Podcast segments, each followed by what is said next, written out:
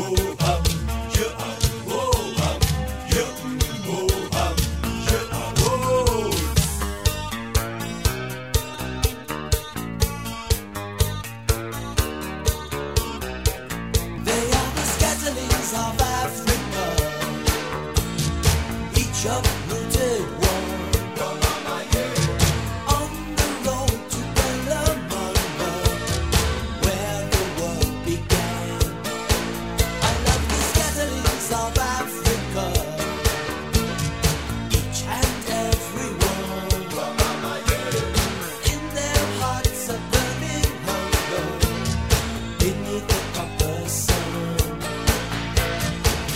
Bonjour à tous, bienvenue sur Bac FM et bienvenue sur l'émission Histoire d'Afrique, l'émission qui retrace du coup l'histoire de tout un continent qui regorge d'histoire malheureusement que souvent on ignore.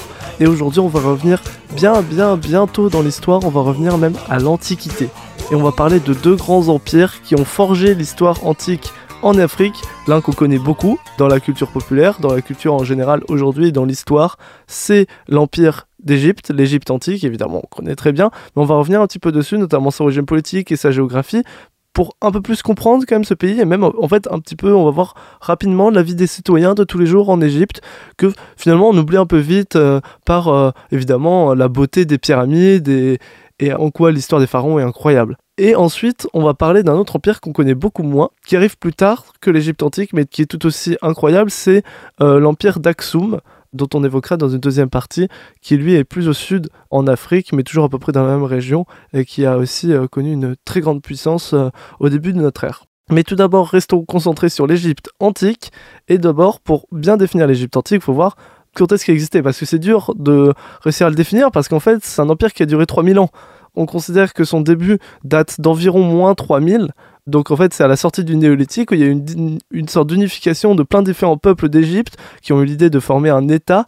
Et on considère que l'État égyptien a duré jusqu'en moins 332 avec l'occupation de l'Empire de Macédonie, avec Alexandre Ier notamment.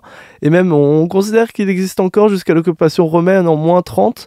Donc on va de moins 3000 à moins 332, voire même moins 30. Donc l'histoire est immense. Et donc évidemment, quand je vais évoquer par exemple la vie des citoyens en Égypte antique, c'est très vague et très descriptif parce qu'en fait, bah forcément, le monde a tellement évolué en 3000 ans, c'est tellement grand comme histoire, euh, comme durée de vie, que c'est dur de vraiment réussir à définir un truc, une chose précise. Mais dans ce qu'on peut décrire, il y a aussi le régime politique, parce que malgré tout, on sent qu'il y a quelque chose d'assez fixe dans le régime politique, même si évidemment en 3000 ans, les choses ont eu le temps de changer. Alors déjà, quel régime c'est? Les pharaons, qu'est-ce qu'ils incarnent? Eh ben, En fait, euh, l'Égypte antique, c'est un seul et grand État hein, qui regroupe un immense territoire, et on peut parler de monarchie théocratique. Alors en fait, c'est que le pharaon est plus ou moins ce qu'on pourrait appeler aujourd'hui, notamment en France, un roi eh ben, le pharaon il va faire office certes de chef administratif, en possédant les pouvoirs tout seul en haut de la hiérarchie, mais il fait aussi office de prêtre suprême. Parce qu'en fait, son objectif, c'est de préserver l'harmonie entre la terre et le ciel, et donc en le faisant aussi par la décision politique. Mais évidemment, le pharaon, euh, il peut pas euh, gérer euh, tout le territoire, et donc après, il y a une forme de, bah, de gouvernement presque qui se forme, avec notamment le vizir, qui est le premier magistrat, Aujourd'hui, on pourrait le définir plus ou moins comme le Premier ministre, donc il va s'occuper vraiment de toute l'administration et de toute la magistrature du pays. Et donc en fait, ensuite, en dessous du vizir, on va retrouver en fait euh, les nomarques, pas les monarques, mais les nomarques, qui eux vont en fait diriger chaque petit territoire des noms qui constituent euh, l'Égypte antique. Donc en fait, on, on compte 42 noms qui sont des sortes de, régions qui sont quand même très grandes hein, à l'échelle à l'échelle notamment de la France, mais euh, pour l'Égypte antique, elles sont minuscules parce que comme je dis, il y en a 42 et donc elles sont chacun dirigées par des nomarques qui vont euh, euh, ensuite administrer leur région. C'est plus ou moins comme des préfets, quelque chose comme ça. Donc on, retrouve vraiment une vraie forme d'administration vraiment claire quand même, bien écrite. avec le pharaon qui est tout en haut, qui est épaulé par un vizir et qui lui-même ensuite dirige les nomarques, les nomarques du coup étant responsables devant le vizir. Mais donc, on parle de ces 42 noms, on parle d'un immense territoire, mais en fait, d'où il va, jusqu'où il va, d'où il part? Alors évidemment, on se doute bien, euh, l'Égypte antique, elle est en Égypte actuelle et effectivement une grande partie du territoire égyptien est toujours sur en fait le sol de l'État égyptien tel qu'on le connaît aujourd'hui. Notamment les dix noms. On divise un peu l'Égypte antique en deux parties avec dix noms au nord et 12 noms au sud. Alors les dix noms au nord en fait c'est qu'elles sont ce qu'on appelle en basse Égypte En fait, c'est par là où le Nil est le plus bas en altitude, donc va se jeter dans la mer Méditerranée. Euh, donc en gros, les dinomes les plus basses, on, en compte du coup, en fait, quasiment toutes sur le delta du Nil. On sait que le delta, quand il se gère dans la Méditerranée, s'étale beaucoup, créant une, immense région euh, verdoyante et donc forcément très bonne pour la production agricole et tout simplement pour y vivre en termes de climat aussi. Et donc un tout petit peu même quand le Nil est un petit peu unifié, quand on remonte le Nil, on voit du coup quelques noms aussi qui sont considérés de la basse Égypte. Et ensuite, très rapidement, on va arriver plus au sud avec la moyenne Égypte, qui est toujours sur le territoire égyptien actuel, mais on va aller encore plus bas en ce qu'on appelle Haute Égypte, qui est là en fait en actuel Soudan. Parce que oui, l'Égypte antique n'est pas que en Égypte actuelle, mais aussi au Soudan. Ce qui fait qu'on connaît très bien les des pyramides qu'on trouve en Égypte, mais il y, a aussi beaucoup, on retrouve aussi beaucoup de pyramides au Soudan. Ce qui fait que finalement, voilà, ça montre déjà la grandeur de l'Égypte antique, mais ce qui fait que finalement, on reconnaît beaucoup l'Égypte par ses pyramides, le Soudan, euh, malheureusement, pour pas grand chose, euh, mais euh, finalement, si on peut le reconnaître pour pas mal de trucs, et notamment les sites des pyramides au Soudan. Ensuite, on peut se poser la question de comment vivaient les, les citoyens au quotidien en Égypte. Parce que maintenant qu'on a dit comment ça fonctionnait, les régimes, etc., l'administration, ok, mais maintenant dans les faits, comment vivent un citoyen? Alors, il y a énormément de documentation, énormément de choses à trouver, à découvrir, parce que bah, forcément avec les hiéroglyphes, on a encore plein de vestiges de l'Égypte antique, donc on a plein d'informations sur cette civilisation qui est passionnante. En fait, j'aurais dû faire une série d'émissions entières sur l'Égypte antique, tellement c'est incroyable, tellement il y a de choses à découvrir. Donc je vais, juste donner quelques petits éléments comme ça, après je vous invite à découvrir, notamment en faisant des recherches, j'ai trouvé une vidéo euh, du youtubeur Nota Bene, qui est un youtubeur historique, qui est vraiment précis dans ce qu'il explique, où il parle de la vie euh, commune des citoyens. Donc j'ai vraiment simplifié ça en, une chose très courte et notamment j'ai relevé parmi tous les points qui sont intéressants, euh, j'ai relevé notamment les sports que faisaient les citoyens en Égypte antique, ça n'y pense pas forcément, mais ils faisaient beaucoup de courses de fond. Euh, notamment il y avait des courses de 100 km qui se couraient, des choses comme ça, ils faisaient de la boxe déjà, évidemment les courses de chars comme les Romains faisaient, bah, les Égyptiens le faisaient aussi, mais on peut aussi noter de la lutte ou même des sports nautiques, bah oui sur le Nil, forcément il y a de la place aussi pour faire du sport sur la rivière. Donc on voit encore qu'il y a vraiment cette civilisation qui existait il y a 3000 ans, enfin il y a non même il y a 5000 ans aujourd'hui pardon euh, qui existait en moins 3000 eh ben, il y a encore des sports comme la, la boxe la course de fond la lutte qui existent encore aujourd'hui moi je trouve ça passionnant et ensuite on peut aussi évoquer la nourriture Qu'est-ce qu'ils mangeaient, euh, les Égyptiens? Alors, ils mangeaient du pain, des céréales notamment, parce que c'était la production agricole locale et c'était plus pratique pour le manger. Les plus riches pouvaient s'acheter de la viande, notamment du bœuf. Et pour boire, qu'est-ce qu'ils buvaient bah, Ils buvaient beaucoup de bière parce qu'en fait, c'était plus agréable que de boire de l'eau à l'époque. Comme le vin euh, était bu euh, chez les Romains, bah là, c'était de la bière qui était bu par les Égyptiens. Quand je découvert ça, j'ai halluciné. Euh, je trouvais ça assez rigolo de découvrir ça. Mais voilà, c'est des petites choses. Mais pareil, voilà, c'est très général parce que c'est trop dur de pouvoir dire qu'est-ce qu'ils mangeaient parce qu'en fait, en moins 3000 et en moins 30, forcément, ils mangeaient très différemment. Donc, on, trace des dynamiques globales qui sont très larges et puis il y a tellement de choses à dire que je vous invite sinon de votre côté, en plus il y a plein de documentaires à, chercher. Euh. mais faites attention parce que sur l'Égypte antique on raconte un peu tout et rien et euh, souvent on raconte rien euh, en pensant qu'on raconte tout. Donc faut aussi faire attention à certaines personnes dont je ne citerai pas le nom qui disent que les, les, pyramides faisaient de l'électricité.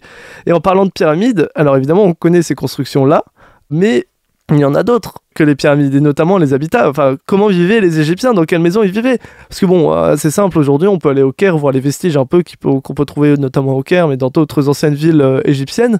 Mais euh, bah, quand on n'a pas la chance d'y aller, ce qui est le cas pour beaucoup de gens, bah, on ne sait pas vraiment à quoi ça ressemble. Et bah, pour les habitants, on voyait déjà une vraie, un vrai reflet social. Et donc, c'est ce que je trouve intéressant en fait en recherchant. C'est-à-dire que pour les plus pauvres, ils avaient des petites maisons d'un étage, toutes plates, de plein pied, de petits carrés, quoi, tout simplement, des petites maisons en briques roses. Alors que les plus riches, eux, ils avaient, et ça c'était un vrai marqueur social, des maisons avec plusieurs étages. C'est-à-dire que quand ils faisaient un étage supérieur, et eh ben forcément, ça montrait beaucoup de choses.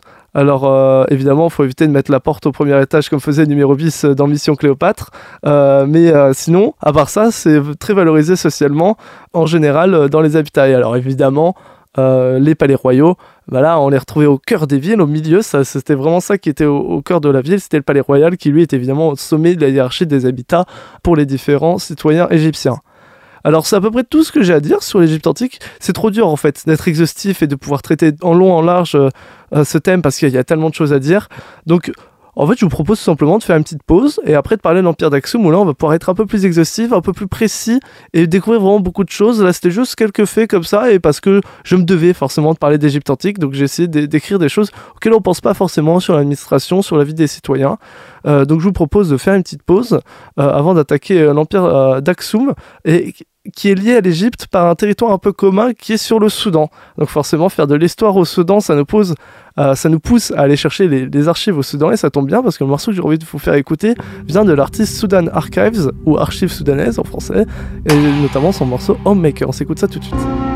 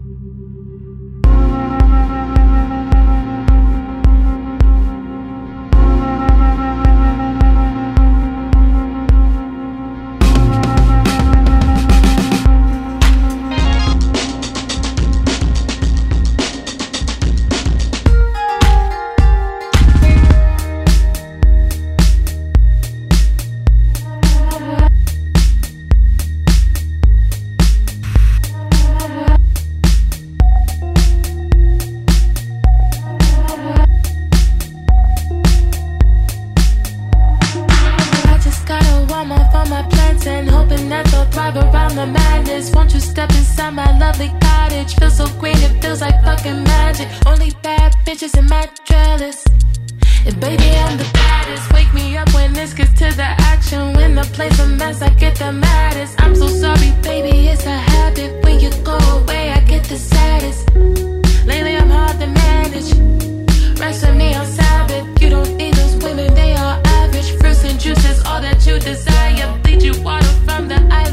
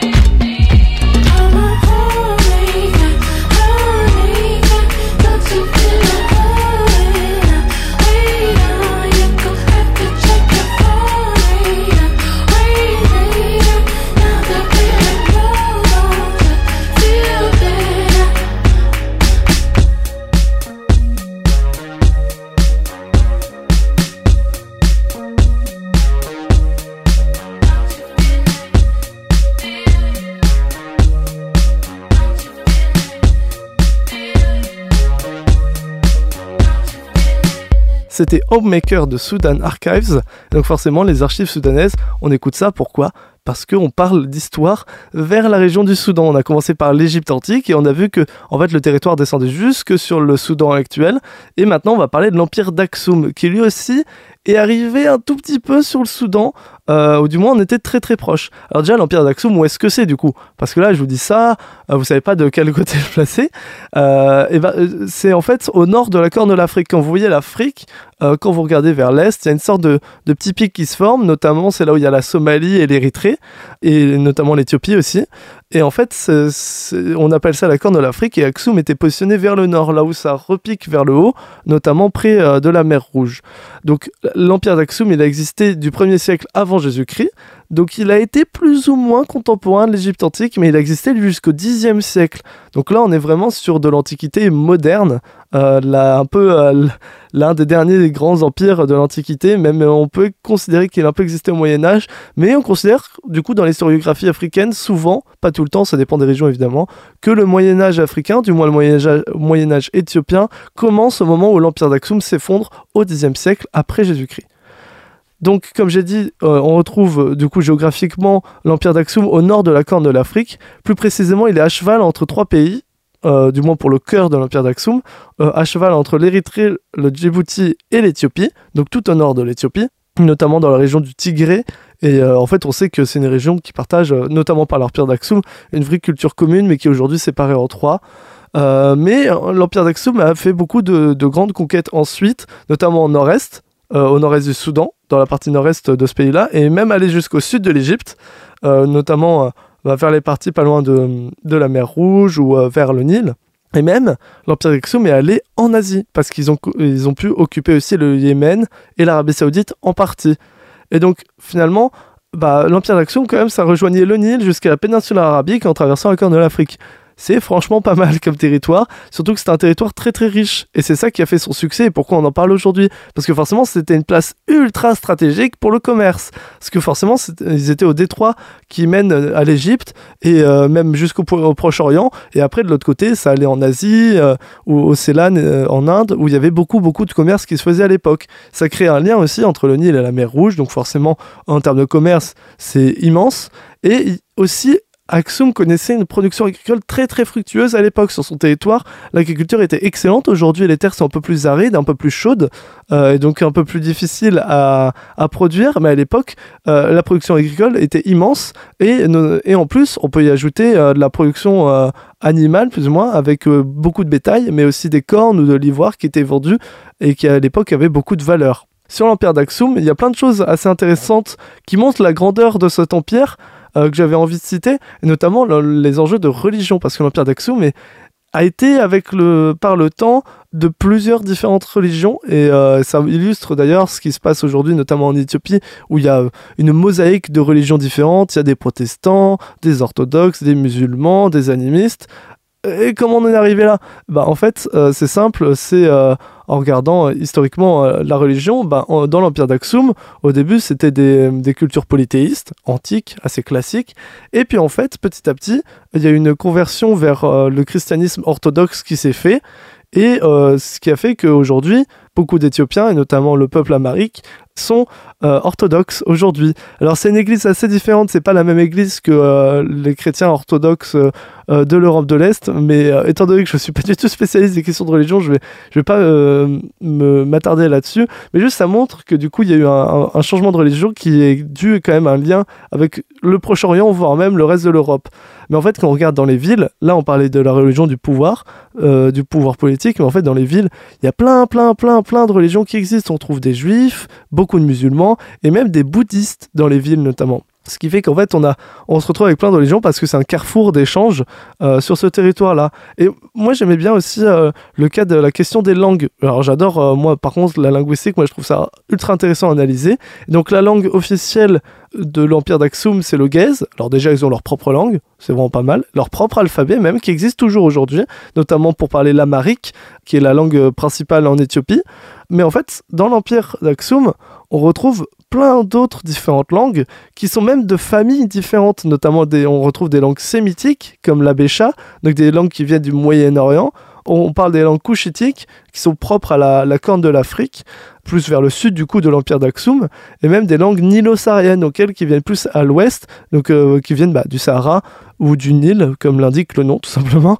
Donc en fait, on a vraiment un mélange de plein de langues différentes sur un seul et même territoire, un mélange de plein de religions différentes, et donc forcément, ça tire vers le haut ce territoire qui du coup a connu une, une vraie grande apogée au début de notre ère par notamment tous ces échanges, euh, que ce soit commerciaux ou culturels. Et donc, ça en fait peu à peu quelque chose de remarquable, mais qu'est-ce qui fait que l'Empire d'Aksum, il est tant connu et tant important? Quand ça se fait que son effondrement euh, amène le Moyen Âge euh, dans l'histoire éthiopienne?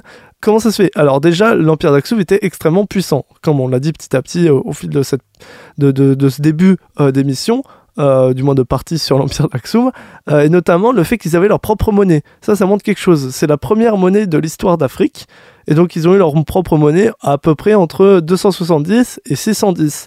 Et à l'époque, ça montre, c'était vraiment très très fort d'avoir sa propre monnaie, parce que avoir sa propre monnaie, comme les Grecs, les Égyptiens avaient leur propre monnaie, ça montre qu'on est à l'égal de ses voisins. Et donc après, ils frappaient leur monnaie en or, en argent ou en bronze. Et par ailleurs, aujourd'hui, on est très content aussi qu'ils aient fait leur propre monnaie parce que ça nous fait de très bonnes archives. Euh, et donc euh, un bon moyen aussi de, retracer l'histoire de l'Empire d'Aksum qui malheureusement est moins bien préservé que notamment l'Égypte antique. Euh, mais l'Empire d'Aksum aussi est connu pour avoir eu des contacts avec l'Europe. Pourtant, on se dit c'est vachement au sud. Et puis bon, euh, l'Afrique subsaharienne, il euh, n'y a pas eu d'histoire avant la colonisation. Et pourtant, si, il y avait de vrais gros contacts avec l'Europe. Et notamment, on peut le lire dans un texte écrit d'un voyage de commerçants grecs qui ont voyagé entre le 1er et le 2e siècle après Jésus-Christ. Euh, ce texte s'appelle Le périple en mer Érythrée. Alors la mer Érythrée qui serait du coup plus ou moins la mer Rouge aujourd'hui. Et donc évidemment, ils évoquent l'empire d'Aksum. et donc ça montre des contacts entre la Grèce antique et l'empire d'Aksum. Ah, quand même, la Grèce antique, c'était pas mal à l'époque. Euh, donc ça, montre qu'ils avaient des contacts avec l'Europe, et notamment par le commerce, et que forcément, euh, c'est-à-dire que ça marchait bien, qu'ils étaient vraiment reconnus, et par ailleurs, euh, les Grecs étaient assez épatés par cet empire. Mais aussi, cet empire, il a ce petit quelque chose que je trouve assez fascinant. Je parlais des, différentes langues parlées sur le territoire. Et c'est vrai qu'il y a cette volonté d'être cosmopolite et d'accepter un peu les minorités c'est un grand mot parce qu'on parle quand même d'un empire, mais vraiment de. Euh, en même temps, les empires, c'est pas qu'une prison des peuples, et en l'occurrence, l'empire d'Aksum ne, l'était pas. Notamment, il y avait euh, en face de eux, de l'autre côté de la mer, au Yémen, il y avait euh, un État, le Himyar, qui a voulu les attaquer, les, les, envahir. Alors, déjà, Aksum s'est défendu. Aksum a contre-attaqué en les, en les attaquant sur leur territoire au Yémen actuel. Et en fait, bah, forcément, Axiom était bien plus fort, donc ils, ont occupé l'Imiar. Mais sauf qu'une fois occupé, cette partie du Yémen, bah, il n'y a pas vraiment eu de répression, et surtout, il y a une vraie langue, euh, une vraie, un vrai respect sur les langues parlées sur le territoire. Et moi, je trouve ça assez passionnant, surtout à l'époque, euh, de, ne pas avoir cette volonté de tout le monde parle le gaze, qui est la langue du pouvoir. Non, déjà à l'époque, il y avait cette volonté qu'on pouvait retrouver, notamment, euh, je pense à l'Empire d'Autriche, quand je parle de ça, l'Empire d'Autriche au 19e siècle, de, il y a plein de petites minorités qui parlent de chacune leurs différentes langues, et on respecte ça, et il y a la langue du pouvoir qui est au-dessus, ici le gaze. Et donc je trouve ça assez passionnant aussi dans la forme de, de l'Empire d'Aksum, de voir quelque chose qui est finalement pas vraiment naturel à l'époque, à l'Antiquité. Donc aussi quelque chose qui est euh, assez fort et qui reste aujourd'hui de l'Empire d'Aksum, c'est leurs stèles, leurs obélisques. Euh, y en a, ils en ont construites pas mal, parce qu'elles ont été construites en fait en, en, honneur aux empereurs ou même aux grandes personnalités de l'histoire de l'Empire. Donc on retrouve des obélisques qui font 30, euh, 33 mètres de haut et qui sont encore existantes aujourd'hui. Alors malheureusement, elles sont menacées par les conflits actuels dans la région du Tigré, qui est au nord euh, de l'Éthiopie. Alors même s'il y a une armistice qui a été signée euh, il y a quelques mois, c'est toujours une, région à conflit et donc forcément il peut toujours y avoir quelques craintes. Euh, mais il y a toujours ces, restes d'obélisques qui sont assez passionnantes et vous, trouvez rapidement des photos, notamment sur le site de la ville d'Axum qui existe toujours aujourd'hui. Euh, on trouve des obélisques immenses et, je trouve ça assez passionnant. Donc forcément, avec le temps, euh, l'empire d'Aksum, comme je l'ai dit, a disparu vers le Xe siècle, parce qu'il a eu un déclin petit à petit, notamment du fait d'alliances qui n'ont pas bien marché, notamment avec l'empire byzantin, qui ont été petit à petit battu par les Persans. Et donc, avec le temps, Aksum est remplacé par l'Empire d'Éthiopie. Et l'Empire d'Éthiopie devient le vrai État dominant, le nouvel État dominant de la Corne de l'Afrique. Et l'Empire d'Éthiopie, vous le connaissez probablement parce qu'il a duré pendant vachement longtemps, pendant très longtemps. Et vous connaissez probablement son dernier empereur, Haile Selassie, qui était au trône jusqu'en 1974. C'est-à-dire que l'empire qui a succédé à l'empire d'Aksum, c'est tout simplement celui qui était là jusqu'à la révolution communiste en 1974. Je trouve ça assez dingue quand même. Euh, et ça montre aussi que bah, les vestiges de l'Empire d'Axum étaient assez forts parce que derrière, on a pu construire un empire qui a duré jusqu'en 1974 et qui a survécu notamment au colonialisme. Et euh, j'aurais bien aimé aussi parler de l'Empire d'Éthiopie, mais comme pour l'Égypte antique, ça va prendre beaucoup trop de temps. Et donc, c'était l'idée de cette émission de, de mettre une première petite étincelle autour du feu immense qu'est l'histoire de l'Égypte antique ou de l'Éthiopie. Euh, et de donner des, des, petites histoires, des petits détails de l'histoire, comme j'aime bien faire tout au long de cette série d'émissions, et en général aussi de, de, tirer les grandes lignes de ces deux États, ici l'Égypte antique, euh, puis le régime d'Aksum, l'empire d'Aksum, pour montrer un petit peu, pour avoir une petite idée déjà de qu'est-ce que c'est dans, la structure, et ensuite pouvoir avancer par soi-même dans des recherches, dans des lectures sur ces pays-là. C'était à peu près tout pour cette petite émission, euh, quand même assez chargée en histoire pour cette émission. Euh, et on se retrouve bientôt pour euh, d'autres émissions et, d'autres pays évoqués dans l'histoire d'Afrique. Et puis du coup, bah, je vous dis à bientôt sur VKFM.